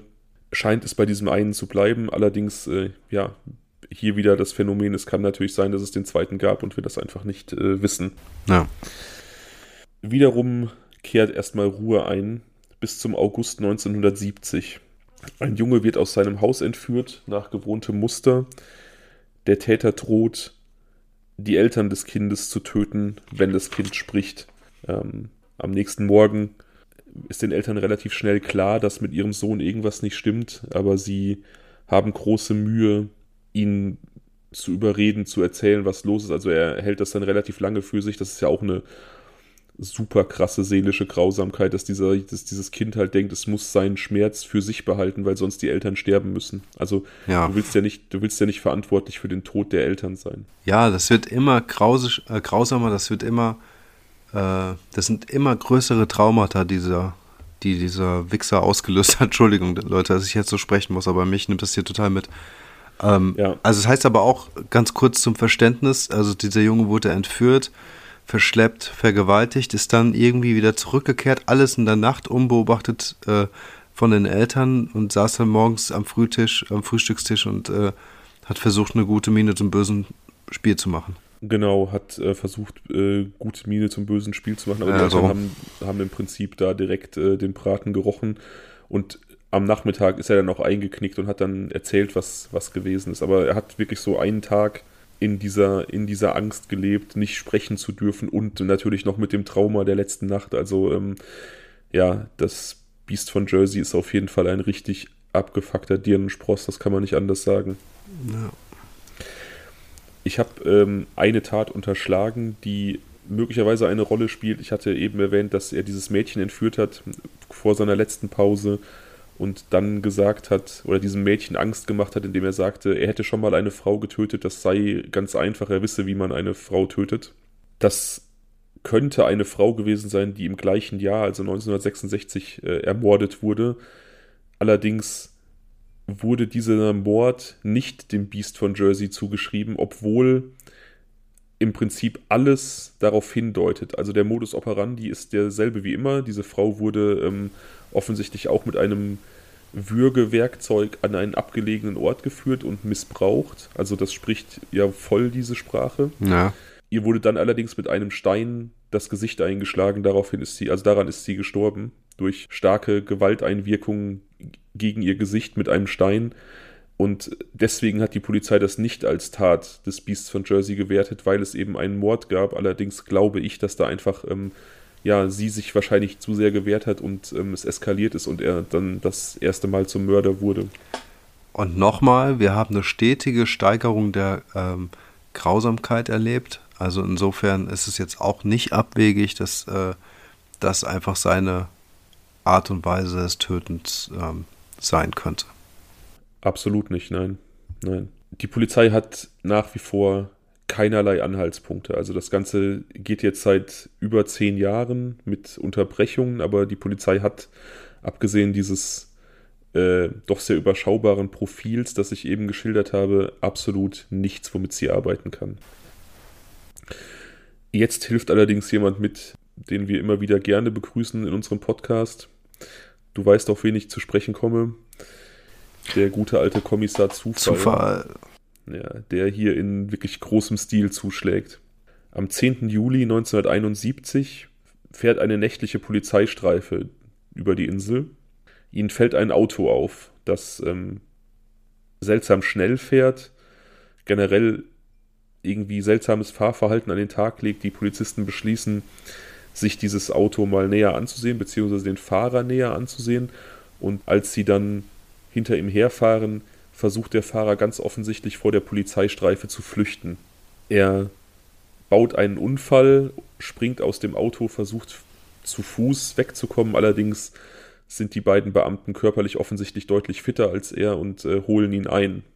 Sie stellen erstmal allerdings nichts Seltsames fest. Auf der Wache allerdings, im Licht der Eingangshalle, fällt ihnen dann auf, dass der Fahrer die gleiche Kleidung trägt, die dem Biest von Jersey zugeschrieben wird. Hm.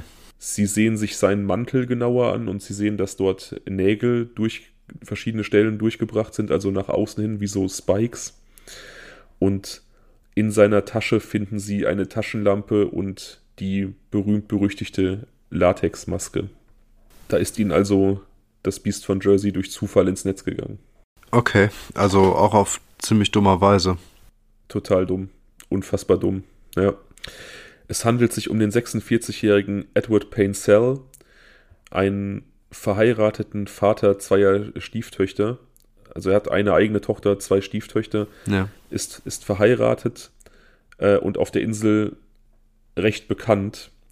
Seine Frau leitet das Waisenhaus, über das wir eingangs gesprochen haben. Hm. Ähm, und er ist ein relativ bekannter Charakter. Er hat in den 40er Jahren, während die Insel von den Nazis besetzt war, immer wieder Lebensmittel aus dem Nazi-Lager gestohlen und an die Bevölkerung verteilt, also sich da auf jeden Fall sehr beliebt gemacht und dafür dann auch wer unter der Nazi-Herrschaft im Gefängnis gesessen. Also er hat da einen sehr, sehr guten Ruf, ist sehr beliebt und auch für seine Arbeit im Waisenhaus sehr beliebt. Da ist er so eine Art Hausmeister, aber auch, ähm, ja, der Weihnachtsmann an Weihnachten beispielsweise und auch jemand, den die Kinder einfach generell sehr mögen und den sie Onkel nennen. Es ist doch schon krass, dass es immer solche Leute sind, die hinterher zuschlagen. Ja. Onkel Ted, wie die Kinder ihn nennen, ist zwar verheiratet, lebt aber auf einer Hütte auf dem Grundstück des Heims. Äh, in einer Hütte, nicht auf einer Hütte. Also er lebt nicht mit seiner Frau im im äh, Haus. Die hat da so ein Wohnhaus auf diesem Anwesen, wo auch das Heim ist. Sie hat das Heim übernommen von ihren Eltern, die waren vor ihr dort, die Leitungen. Äh, sondern er lebt auf einer kleinen Hütte mit einer kleinen Scheune, die da so ähm, irgendwo sich in. Es ist so ein parkähnlicher Garten und da befindet sich diese Hütte. Er und seine Frau mögen sich offensichtlich nicht. Also sind nur auf dem Papier verheiratet. Ja. Ähm, ich wollte ist, ja. ja, okay. Ich wollte gerade fragen, ist ja schon ein bisschen seltsam, die Konstellation. Genau. Nichtsdestotrotz, die, äh, nichtsdestotrotz ist die äh, Frau Leiterin des Heims, wo seit Generationen so, so, so sowas passiert ist. Ne? Also von daher finde ich das jetzt irgendwie auch von der Gesamtkonstellation ähm, sehr auffällig. Ja, dazu kommen wir gleich noch. Ich schicke dir gerade noch zwei Bilder von äh, Ed Edward Payne Cell. Ja. Einmal mit seiner Frau und seiner leiblichen Tochter und dann einmal das Foto von der Nacht, ähm, in der er verhaftet wurde. Also auf dem Foto sieht er natürlich auch aus wie das Biest von Jersey. Da ist sein Haar so ein bisschen wild und sein Blick so ein bisschen wahnsinnig. Aber auf diesem ähm, Familienbild, da ähm, hat er sich auch offensichtlich ein bisschen mehr Mühe noch gegeben mit äh, guter Kleidung, äh, vernünftig sitzender Frisur. Da ähm, macht er eigentlich einen ganz normalen, fast schon sympathischen Eindruck tatsächlich. Ja, also ähm, Er wirkt auf diesem Bild wie ähm, viele Menschen dieser Zeit sehr adrett, äh, seine Frau aber genauso, auch das Kind. Und ähm, wie du gerade schon beschrieben hast, ne, er trägt einen guten Anzug, ähm, hat, glaube ich, auch Blumen im, im Sakko irgendwie da so reingesteckt. Ist frisch rasiert mit einem Schnäuzer natürlich, so wie es sich gehört zu der Zeit. Ähm, aber er wirkt auf jeden Fall sympathisch. Also man könnte jetzt nichts von diesem Bild, nichts Negatives schließen. Das andere wiederum, da sieht er komplett psychopathisch aus. Also wirklich wie so ein Voll. verkommener, äh, schmutziger, ekliger Killer. Ja, genau. Also das, das Bild passt total. Also es ist so der, der klassische, aber diese Mugshots, also diese Verhaftungsbilder sind ja selten schmeichelhaft. Ja. Er und seine Frau mögen sich, wie gesagt, nicht. Es gibt auch Hinweise darauf, dass sie sich eigentlich nie gemocht haben und das immer nur eine, eine Zweckgemeinschaft, eine Zweckehe war. Ähm, aber für den guten Schein und für den guten Ruf lassen sie sich eben nicht scheiden, sondern bleiben auf dem Papier weiter zusammen. Nach außen hin, auch wenn er halt eben da in dieser Hütte auf dem, auf dem Grundstück lebt und im Prinzip äh, kein Eheleben mehr stattfindet. Seine Frau will auch äh, nichts mitbekommen haben von seinen Ausflügen. Gut, er ist ja auch sehr autonom da in seiner Hütte. Es kann ja auch sein, dass sie das alles nicht mitbekommen hat. Ja, das kann ich mir vorstellen, aber wie man so einen Schein innerhalb dieser Einrichtung äh, aufrechterhalten kann, ähm, ist für mich jetzt auch nicht ganz nachvollziehbar. Ich meine, sowas kriegt man doch auch mit, wenn man, also die anderen Angestellten werden es auch mitbekommen haben, dass er in dieser Hütte gehaust hat. Ja, das, das war jetzt kein Geheimnis aber das wurde da offensichtlich nicht großartig hinterfragt. Solange man halt noch offiziell verheiratet war, war man halt irgendwie so safe, was so den gesellschaftlichen Ruf anging. Hm. Edward verweigert jegliche Aussage. Also er sagt nichts zu den Taten, er ähm, sagt auch nichts zu einem möglichen Motiv. Er ähm, wird wohl auch relativ frech und sagt der Polizei, sie könnten doch gar nicht beweisen, dass er der Täter ist, was halt auch äh, ein bisschen abstrus ist in Anbetracht der Tatsache, dass er da diese Klamotten äh, bei sich hatte und diese, diese komische Maske, die hat man ja nicht einfach so dabei, auch einfach. Nein, und ähm, er hat versucht halt zu fliehen, ne? Also das ist ja auch nochmal ja, so eine Sache. Ja. Die Polizei durchsucht jetzt jedenfalls seine Hütte und sie finden dort einen geheimen Raum. Also es geht wirklich weiter wie im Film. In diesem geheimen Raum finden sich diverse Masken, Perücken und Regenmäntel. Also die, das Biest von Jersey hat diverse Kostüme da hängen. Und da findet sich auch dieser muffige Geruch, der in den Kleidern hing, den die Opfer identifiziert haben. Der ist da scheinbar durch diese Lagerung in diesem geheimen Raum rangetragen worden. So richtig fies. Richtig fies, richtig fies, ja. Heutzutage nennt man das Man Cave, glaube ich. Die Wände sind über und über bedeckt mit Fotos der Opfer und der Häuser der Opfer. Also es wird deutlich, dass er unglaublich viel Zeit investiert hat, um mögliche Opfer auszuspähen und im Vorfeld in, zu eruieren, wie viele Menschen in den Häusern leben, ob es Haustiere gibt, wie die besten Fluchtwege sind und so weiter und so weiter. Also er hat da extrem viel Zeit auf der Jagd verbracht quasi. Mhm. Du erinnerst dich vielleicht, dass ich dir mal, ich glaube, nach dem Fall Tristan auch in Ansätzen von dem Fall des Maskenmannes Martin Ney erzählt habe, der ähm, auch über Jahre hinweg Jungen missbraucht hat, auch in ihren Häusern. Ein hier in Deutschland sehr bekannter, sehr großer ähm, Kriminalfall. Und dieser Täter hat tatsächlich ähnliche Anstrengungen unternommen. Der hat es noch ein bisschen perfider gemacht als äh, Edward Painsell der hat sich teilweise in seiner Eigenschaft als Begleiter auf Jugendfreizeiten ähm, von den Kindern Pläne der Häuser und Wohnungen zeichnen lassen. Alter. Also einfach so, so nach dem Motto, ja, zeichne doch mal aus, wie euer Haus so aussieht und hat das dann als ähm, Lagepläne benutzt, um seine Vergewaltigungstouren zu planen. Also nochmal viel perfider. Mir fallen gerade unfassbar viele Ausdrücke ein. ja. Kleine Randnotiz. Das äh, fühle ich auf jeden Fall. Aber ich sehe da immer so große Parallelen. Immer wenn ich an äh, Pain Cell denke, denke ich automatisch auch an Martin Ney, weil die Fälle doch Parallelen aufweisen. Ja, ist doch auf jeden Fall ähnlich, ja. Ja. Es findet sich zudem ein Altar in diesem geheimen Raum. der jede, jede Menge Bücher über Satanismus und schwarze Magie enthält. Es gibt Anzeichen darauf, dass Edward Painsell vor jedem seiner Verbrechen Tieropfer auf diesem Altar brachte, um ja, den Satan dazu zu bewegen, ihm Glück zu spenden. Randnotiz: Edward Painsell ist nicht Raucher. Er hat diese Zigaretten und Zigarettenschachteln vorsätzlich als falsche Spur an den Tatorten hinterlassen. Also cleverer Mistkerl, aber ähm, extrem dumm verhaftet worden. Es passt nicht so ganz zusammen eigentlich, ne? Ja. Er ist, wie gesagt, ein, ein Anhänger des Okkulten, der schwarzen Magie und des Satanismus und extrem fasziniert von Alistair Crowley. Alistair Crowley gilt als einer der Begründer des Satanismus, wie man ihn heute kennt. Das war ein britischer Schriftsteller und Okkultist, der ähm, gemeinsam oder ja nicht gemeinsam mit dem Ungarn äh, Anton Chandor LaVey, aber die beiden haben quasi die Hauptströmungen des Satanismus begründet. Ähm, allerdings unterscheidet sich LaVeys Satanismus, das ist mehr so darauf ausgelegt, dass jeder sich selbst verwirklichen soll, also das Beste für sich selbst tun soll, so eine Art egoistischer Satanismus, sage ich mal. Mhm.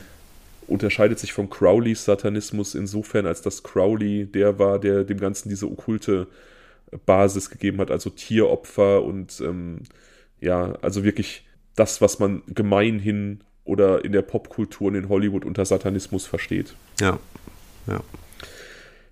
Neben Alistair Crowley zeigte er zudem eine große Faszination für Gilles de Rais, von dem er behauptete, er sei einer seiner direkten Vorfahren.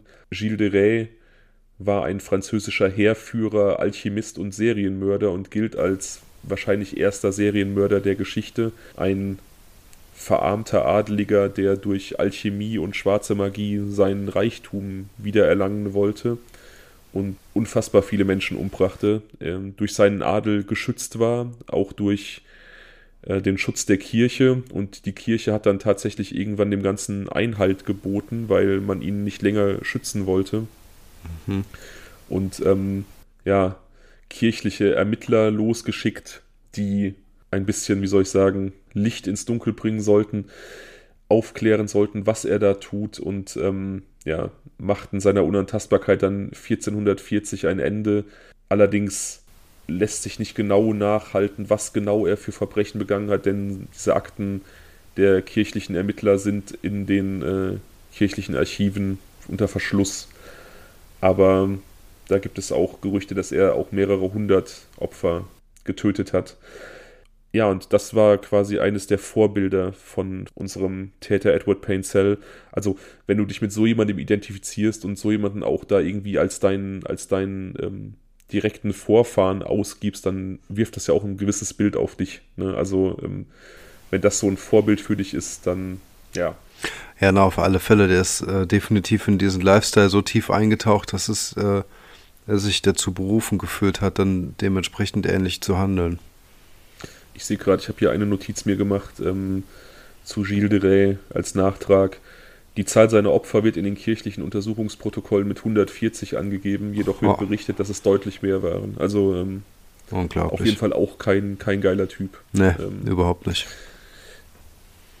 Aber äh, lustig auch, ne? Das ist auch so ein bisschen so der rote Faden durch die Geschichte. Wenn du einen gewissen Status hast, kommst du mit gewissen Dingen durch. Dieser Gilles de Rais, der einfach aufgrund seines Adels und Schutz durch den Adel grausame Morde begehen konnte, bis die Kirche irgendwann eingeschritten ist. Und ähm, der Missbrauchsskandal in Jersey, der 2008 dann da die Medienlandschaft erschüttert hat, wo eben auch es Hinweise darauf gibt, dass ähm, dort Menschen aus der Unterhaltungsbranche und der Politik verstrickt waren, die sich dafür nicht verantworten mussten. Also dieses Bild vom, vom Täter, der durch seinen Status geschützt äh, Dinge tun kann, für die andere auf jeden Fall Strafe auf sich nehmen müssten, das zieht sich auch durch die Menschheitsgeschichte durch. Das ist krass, ne? Also man will gar nicht wissen, was, äh, was für kranke Sachen jetzt aktuell abgehen. Und ich rede nicht von Kriegsverbrechen oder so, sondern einfach, keine Ahnung, Leute durch äh, ihr, ihren Reichtum oder was weiß ich für gesellschaftliche Stellungen dann einfach ähm, welche Schandtaten die vielleicht begehen und dann unter den Teppich kehren können. Ja. Es ist, also man will sich darüber gar keine Gedanken machen. Ja, man muss dann nur den Fall Jeffrey Epstein betrachten, der ja auch nur im, an der Oberfläche angekratzt wurde bisher. Ähm, also ich bin jetzt da nicht unbedingt Fan von diesen ganzen Verschwörungstheorien von irgendwelchen, ähm, keine Ahnung, Eliten, die Kinderblut trinken, um jung zu bleiben, aber es ist ja, äh, ich weiß nicht, ob diese Epstein-Geschichte was sagt, es ist ja. Ähm, nope. Ah, sagt dir nichts, okay, kommen wir vielleicht auch noch zu. Aber da, ähm, da wird, glaube ich, schon so die eine oder andere Verschwörungstheorie zu einem ein Stück weit zumindest wahr. Also da sind, glaube ich, Dinge passiert, die, ähm, die man im Vorfeld als Verschwörungstheorie abgetan hätte. Ich sehe viele Bilder von ihm mit Donald Trump. Ja, wie gesagt, kommen wir vielleicht mal zu. Okay, ich höre auf, ich höre auf, ich höre auf. Spoil dich nicht. Ja. Ja. Während des Prozesses, in, nachdem äh, unser lustiger Täter zu 30 Jahren Gefängnis verurteilt wurde, kam auch raus, dass er immer wieder in dem äh, Waisenhaus seiner Frau natürlich auch Kinder missbrauchte. Ja, also das, genau, das wollte ich nämlich auch sagen. Er hat ja diese vielen Jahre der Pause eingelegt. Genau. Ähm. Irgendwie, das kann ich mir nicht vorstellen, dass er da jetzt einfach komplett äh, sündenfrei gelebt hat in dieser Zeit. Ja, also man weiß halt, wie gesagt, nicht, ob da wirklich Pause war oder ob einfach ähm, es keine Anzeigen gab aus dieser Zeit. Aber man weiß, dass er in diesen Jahren im großen Maße im Waisenhaus ähm, vergewaltigt hat und da dann auch in seiner äh, Monstermontur durch, oh, die Fenster, durch die Fenster geklettert ist und Kinder missbraucht hat. Also ähm, da ging wohl auch sehr, sehr die Angst um. Die wurden ja dann, wie gesagt, auch offensichtlich so schon gezielt und organisiert missbraucht und dann eben noch nachts von ihm. Also die armen Menschen, die dort gelebt haben. Ja, ja, und ich, also die Rolle seiner Frau, die, die hätte ich auch gern noch deutlicher beleuchtet, aber die geht natürlich so ein bisschen unter neben ihm, aber ähm, sie muss ja auch irgendwie involviert gewesen sein, denn auch unter ihrer Leitung wurden in diesem Heim ja gezielt viele, viele Kinder missbraucht. Und das kann ja nicht geschehen auf Dauer, ohne dass die Leitung es mitbekommt, zumal als 2008 das Ganze hochgekocht ist, hat man bei Begehungen dieses Hauses in Kellerräumen ähm, teilweise Vorrichtungen gefunden, ähm, mit denen man Kinder an Wände und Boden ketten konnte und ähm, ja, schlimme Dinge. Also ja. es schien, als ob die, es schien, als ob die Kellerräume da wirklich darauf ausgelegt, so kerkerartig darauf ausgelegt gewesen seien, da gezielt zu missbrauchen. Und das ähm, ja, wie gesagt, ich will jetzt über diese, diese Frau Pain Cell nicht spekulieren oder nicht zu viel irgendwie ähm, sagen, weil wir zu wenig wissen, aber die wird genauso eine Dirnentochter gewesen sein wie ihr seltsamer Ehemann. Also ganz ehrlich, ich finde das nicht nur unheimlich, ich finde das so gruselig. Ähm, ich finde das so, wie soll man sagen, da wird mir richtig mulmig zumute, wenn ich mir das vorstelle, ähm, wie schlimm das ist. Mir kann auch kein Mensch der Welt erzählen, dass eine Leiterin äh, von so einer Einrichtung, die ja normal auch erstens was mit Personal zu tun hat, die hat was mit, ähm, mit, mit auch Gebäudemanagement zu tun. Die muss ja immer gucken, dass alles in Stand gehalten wird und dass alles im Schuss ist und so. Da kann mir doch kein Mensch erzählen, dass sie das nicht mitgekriegt hat. Ja, hat sie. Also ja, also hundertprozentig steckt die da mit drin, auf irgendeine. Art und Weise. Und wenn sie es nur verschwiegen hat, was für mich sie auch äh, eindeutig zum Mittäterin macht. Ja, 100 Prozent. Aber gut, wie gesagt, verlieren wir uns da jetzt nicht in Spekulationen, bleiben wir bei den Fakten. Edward Payne Cell wird zu 30 Jahren Gefängnis verurteilt. Aufgrund seiner guten Führung, weil er so ein netter Häftling war, allerdings nach 20 Jahren bereits wieder entlassen. Im Jahr 1991 kehrte zurück nach Jersey, da hatten die Inselbewohner allerdings verständlicherweise relativ wenig Bock auf ihn und trieben ihn wiederum ins Exil, wie schon einige Jahre zuvor den Fischer, von dem ich erzählt habe. Ja. Dort starb dann Edward Payne Cell 1994 vereinsamt an einem Herzinfarkt. Also er hat seine Freiheit nicht mehr so lange genießen können, aber davon ab finde ich es halt auch einfach eine unfassbare Frechheit, ihn nach 20 Jahren rauszulassen. Ja, geht gar nicht. Also ja. das ist, äh, da kann er sich noch so gut benommen haben. Also ich finde, ähm, um es sinngemäß in den Worten des Richters äh, zu sagen, der Jeffrey Dahmer für wie viel 990 Jahre oder was verurteilt hat. Ähm, mhm. Das waren immer 70 Jahre plus nochmal 10 Jahre für jeden Mordfall irgendwie, ne? Auf jeden Fall, ähm, der hat gesagt, es ist äh, außer Zweifel, dass ein Mensch wie dieser nicht mehr ähm, Teil der Gesellschaft werden darf. Diese Bedrohung darf nicht mehr ausgesetzt werden. Und deswegen ähm, finde ich halt auch, also das ist mit den 20 Jahren, das ist ja komplett ja, lächerlich. Ich meine, wie, wie, gesagt, wir reden hier von einem Menschen, der unglaubliche Dinge gemacht hat. Ne? Es wurde ähm, einfach bekannt, er hat ähm, diese Kinder äh, in dem Waisenhaus, die ihm ja sowieso schon ausgeliefert waren, ähm, er hat an denen noch krassere Fantasien auch ausgelebt, als an den Opfern, die er aus den Häusern entführt hat. Er hat die ähm, mit Chloroform in so einem Dämmerzustand gehalten, dass die quasi halb wach waren. Die ganze Zeit hat die ähm, angekettet und wirklich über lange Zeiträume missbraucht. Ich will auch gar nicht wissen, wie viele da seine Opfer geworden sind letzten Endes. Also keine, keine Frage, so jemand gehört nicht mehr raus. Das ist für mich, da ja. bin ich äh, sehr rigoros, das ist für mich ganz klar. Das ist einfach, ja. der hat so viele Seelen zerstört, dass, ähm, dass ich da ehrlich gesagt auch gar keine Lust habe, es null einsehen würde, so jemanden zu resozialisieren. Ich bin ja sonst ein großer Freund davon auch, ne, grundsätzlich und äh, finde auch die Bestrafung in vielen Ländern viel zu übertrieben, aber also wenn man über Todesstrafe redet und so. Aber ist ein anderes Thema. Aber ich finde halt an dieser Stelle so jemand, der sowas mit Kinderseelen macht, da habe ich einfach null, äh, null, äh, sag mal, Verständnis und auch äh, keine Gnade. Ja, also mit Resozialisierung rennst du bei mir ja offene Türen ein. Ich habe mich ja schon öfter als großer Fan des deutschen Strafrechts geoutet, insofern als dass das halt auf Resozialisierung ausgelegt ist und nicht auf äh, pure Verwahrung, wie zum Beispiel in Amerika, was letzten Endes die Leute noch krimineller macht. Und Hintergrund ist auch einfach, du weißt das, mein Vater war Bankräuber, also bevor ich gezeugt wurde, bevor er meine Mutter kennengelernt hat, hat auch einige Jahre im Gefängnis gesessen für seine Tat und dort dann eine neue Perspektive gefunden, eine Ausbildung gemacht und daraufhin ein sehr, sehr gutes Leben aufgebaut. Also ich habe quasi anhand dessen an, auch an meinem Familienleben gesehen, wie gut diese Sozialisierung laufen kann. Ja, und also da auch mal aus meiner Perspektive, ich habe deinen Vater ja auch äh, glücklicherweise kennengelernt, das war einfach ein äh, super Mann. Also so wie ich ihn wahrgenommen habe, wenn man, also ein astreiner Familienvater aus meiner Perspektive und äh, deswegen glaube ich, ich weiß genau, was du sagen wirst, also ja. Ja, und insofern bin ich da vielleicht auch manchmal ein bisschen ähm, zu sehr Fan des deutschen Strafsystems, eben auch dieser Resozialisierungskomponente. Aber mir ist natürlich klar, oder wir haben da auch schon drüber gesprochen, dass es aus meiner Sicht Menschen gibt, vor denen die Justiz die Gesellschaft schützen muss, weil da keine Resozialisierung möglich ist. Der Täter, über den Steffi dann in einiger Zeit mit uns sprechen wird, wird so ein Fall sein. Und unser Täter von heute ist definitiv auch so ein Fall. Ich sehe da keine Möglichkeit zur Resozialisierung und ich sehe vor allem nicht, dass so ein Mensch für solche Taten nur 20 Jahre im Gefängnis sitzt. Das finde ich vollkommen ekelhaft. Ja. Aber um das Ganze zumindest mit so einem kleinen Happy End und mit einem, mit einem guten Gefühl abzuschließen nach diesem ganzen Schmutz, über den wir sprechen mussten und diese ganzen schweren Themen, Alphonse Le Gastelois, der ähm, Pippi Langstrumpf-Fischer, den wir äh, kennengelernt haben. Der Mann mit dem Anker-Tattoo. ja. Lebte insgesamt 14 Jahre im Exil.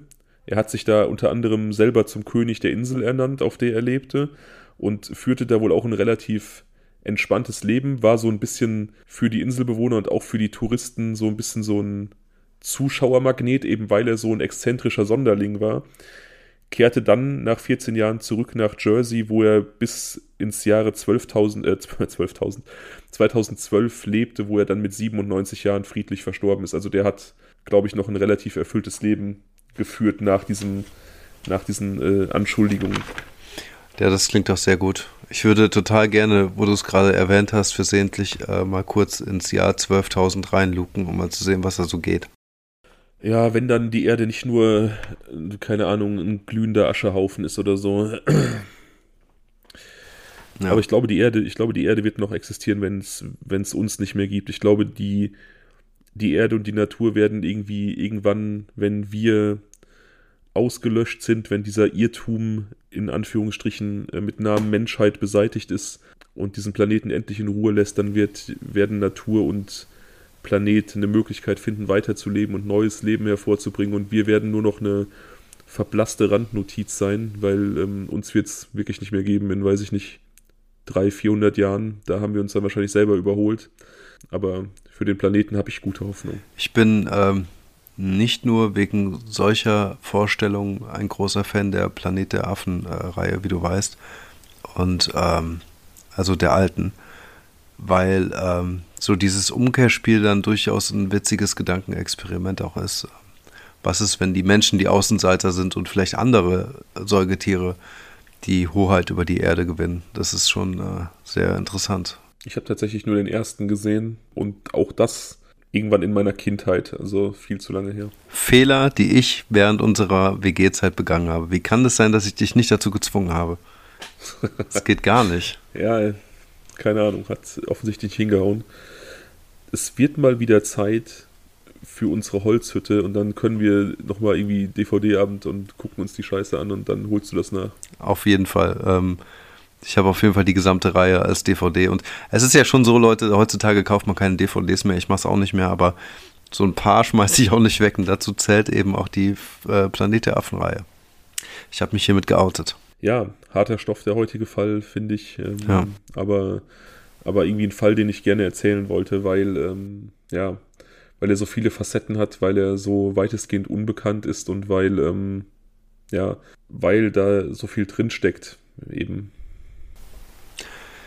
ja, also ähm, man kann es gar nicht oft genug sagen. Es ist eine unglaublich grausame Geschichte, die dieser ganzen Insel widerfahren ist. Diese ekelhafte, beängstigende, bedrückende Vetternwirtschaft der Grausamkeit, die dort über Generationen fortgeführt wurde, ähm, macht mich auf jeden Fall sprachlos und dass er da quasi als, als äh, Spitze des Eisbergs hervorgetreten ist Wobei ich mir persönlich auch vorstellen könnte, dass es mehrere Täter gab.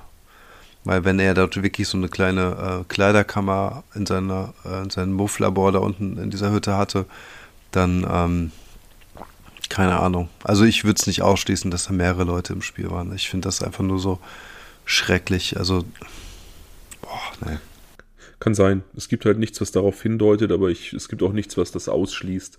Aber ähm, ja, es ist, es ist super, super grausam. Ich kann auch nur empfehlen, zu diesem ganzen Komplex mit Missbrauch und das wird vertuscht und gedeckt. Ähm, es gibt eine Netflix-Doku auch zu diesem Jimmy Savile, diesem Entertainer, der auch über, über ewige Zeiten hinweg ähm, Frauen und junge Mädchen missbraucht hat in diversen Heimen, also der so als Wohltäter rumgereist ist auch immer und da dann das seine Position ausgenutzt hat.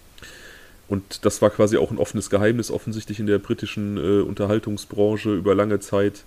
Oder beziehungsweise etwas, was viele, viele wussten oder ahnten, aber wo immer so der Mantel des Schweigens drüber gebreitet wurde. Diese Doku ist ein bisschen langatmig, äh, aber äh, sie ist trotzdem auch sehenswert und erschreckend. Und was hatte Jimmy Savile, äh, Savile mit, äh, mit, mit Jersey zu tun gehabt? Also dieses Heim, wie gesagt, ist 1989 äh, geschlossen worden, aber es gibt alte Aufzeichnungen und es ist bewiesen, dass Jimmy Savile unter anderem auch mehrfach in diesem Kinderheim auf Jersey gewesen ist. Also, Ach so, okay, aber nicht nur auf Jersey, sondern auch in anderen Kinderheimen. Ja, ja, der war in ganz England aktiv. Ja, okay, widerlich. Ein total widerlicher Typ, ja. So ein, so ein Kerl, der irgendwie so ein bisschen auch so Held der, der britischen Mittelschicht war, weil das war ein Arbeiterjunge aus, ähm, aus irgendwie Zentralengland und ehemaliger Bergarbeiter und DJ, der sich dann zu einer bestimmten Prominenz hochgearbeitet hat hm. und so ein bisschen so Lausbub-mäßig ähm, auch immer mit seinem Charme und seiner Direktheit gepunktet hat und einfach so Liebling der Massen war, aber ähm, hinter der Fassade halt ein einsamer, perverser, ekelhafter Typ. Ja. Oh. Ei, ei, ei. Ja, ja, heavy. Aber sehr, sehr starker Tobak ja, raus aus diesem klebrigen Thema, da fühlt man sich selber schon so schmutzig danach, wenn man darüber ja, ja. gesprochen hat und das erzählt hat. Ich, ähm, ja, ich habe mir hier so einen kleinen Whisky äh, eingegossen, um das jetzt hier hinter mir zu lassen mit Jersey und ähm, ich würde sagen, ich tue das und mach kurz meine Kopfhörer aus und du stellst dann mal Was wäre wenn vor, dass wir nächste Woche wieder Was wäre wenn auch haben. Ähm, Was denkst du? Ja, das wäre toll. Äh, machen wir so, machen wir so. Ähm, ich rufe dich dann zurück. Nee, also, ja, ich schreibe schreib, ich schreib, schreib den Chat dann. Ja. Ich bin kurz, ich bin raus. Alles klar. Fabian, bist du raus? Der obligatorische Test, Leute. Ähm, ja, lang, lang ist es her. Wir gucken jetzt mal hier. Ähm, wir machen weiter mit den Buchstaben I, N und was habe ich noch gesehen? Z. Also A, B, C oder 1, 2, 3 sind. Was wäre, wenn du Millionär wärst? B. Was wäre, wenn, also die finde ich auch lustig, weil es einfach ein super Film ist, ganz ehrlich. Was wäre, wenn der Film Und täglich grüßt das Murmeltier wahr würde und du jeden Tag immer wieder von vorne erleben würdest? Oder C. Was wäre, wenn du Staatsoberhaupt eines Landes deiner Wahl sein dürftest? Welches Land wäre das? Ich bin sehr gespannt, wie ihr entscheiden werdet da draußen. Und hier nochmal der kleine Aufruf, wenn ihr mitentscheiden wollt, könnt ihr das gerne machen über Instagram. Und ich würde in diesem Moment Fabian eine WhatsApp schreiben, weil ich so schlecht bin im Multitasking, muss ich ganz kurz leise sein. Ähm, ich schreibe ihm kurz okay. So, jetzt sollte er wieder zurückkommen. Jo, da bin ich. Jo, hi. Also du hast äh, hier deine, deine Szenarien rausgehauen. Mhm. Und diesmal komplett überzeugungsfrei. Also ich habe versucht, nicht zu beeinflussen. Ja gut, das, äh, ich, ich werde es ja dann irgendwann hören. Ja. Ich bin auf jeden Fall sehr gespannt, ähm, in welche Richtung es beim nächsten Mal gehen wird. Ja, ich auch. Ich bin gespannt, was du für. Also ich bin gespannt, was rauskommt. Und ich bin dann gespannt, wenn ich es dann irgendwann äh, mit, mit so ein bisschen Abstand höre, was du für Alternativszenarien hattest. Wir müssen auch übrigens endlich diese E-Mail-Adresse einrichten. Das war. Stimmt. Ja, das hat. Wir, hatten, wir hatten ja turbulente Wochen hinter uns. Also, äh, ja, die Dauerzuhörer von uns wissen, was gemeint ist. Und auf jeden Fall, ähm, davor hatten wir das eigentlich in Angriff nehmen wollen. Und ja.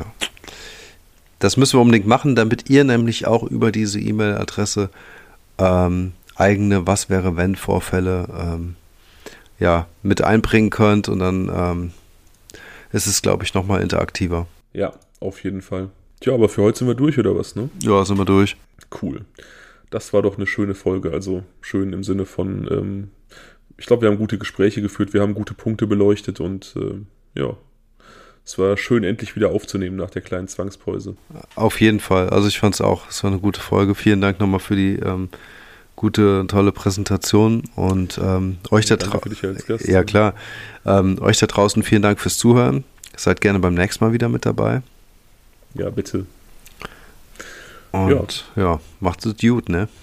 Bis zum nächsten Mal. Bis dann. Ciao. Ciao.